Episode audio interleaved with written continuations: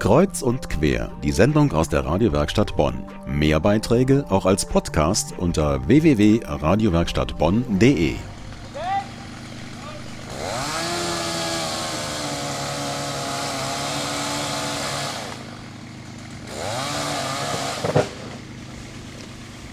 Ein Baum wird fachmännisch filetiert. Es war einer der mächtigsten Bäume in Bonn und jetzt ist er nur noch ein kahler Stumpf. Gerade eben fällt einer der letzten Äste und übrig ist nur noch ein gewaltiger Stamm der Clemens August Buche, der alleine und kahl in den Himmel ragt wie ein Obelisk aus Holz. Daneben am Boden hat sich wie ein Insekt niedergelassen auf der Wiese ein hellblauer Baukran, Ganz oben eine Hebebühne, dort ein Arbeiter mit einer Motorsäge, der die Äste eben Stück für Stück wie gerade eben abgesägt hat.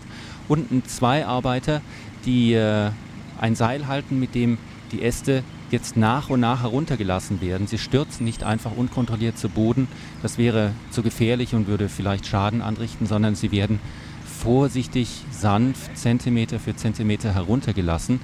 Jetzt äh, kommt ein äh, Aststück mit all den Blättern daran in Bodennähe und senkt sich wie ein Vorhang. Standardprogramm hat mir einer der Arbeiter gesagt, wäre das heute Standardprogramm, einen Baum zerlegen und fällen und zu Brennholz zu verarbeiten. Es wäre ja schade drum, immerhin ist es Buche und Buche ist gutes Brennholz.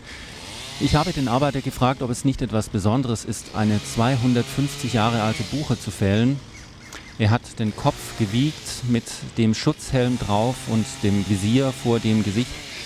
Er hat gesagt, aber der Baum hat es doch hinter sich. Ein Wunder, dass er nicht die letzten Stürme in diesem Jahr schon runtergerissen wurde und umgefallen ist, so wie die erste Clemens August Buche, von der nur noch hier rechts von mir ein Stumpf zu sehen ist, die im Januar vom Orkan Kyrill umgerissen wurde.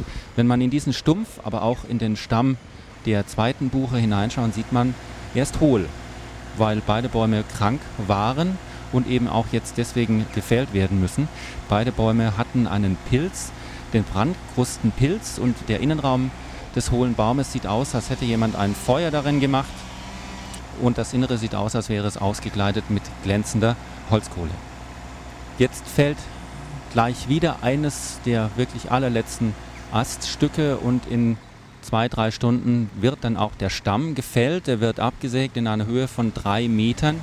Der Rest wird als Monument eines Baumethusalems hier stehen und erhalten bleiben. Der Baum hat unten einen Durchmesser von einem Meter. Wenn man also gemeinsam mit mehreren Personen den Baum unten sozusagen umarmen wollte, bräuchte man schon drei größere Personen, die sich sozusagen um den Baum herumlegen und die Fingerspitzen würden sich gerade berühren. Es sind immer wieder Besucher hier, die die Baumfellarbeiten beobachten, Besucher des Poppelsdorfer Gartens, aber es kommen auch immer wieder Mitarbeiter, zum Teil auch mit Kamera, die ein letztes Bild von ihrer Buche machen und einen letzten Blick auf ihren Baum werfen. 250 Jahre hat diese mächtige Pflanze gebraucht zu wachsen. Es braucht drei Mann und einen Arbeitstag, ihn zu zerhäckseln und zu Brennholz zu verarbeiten.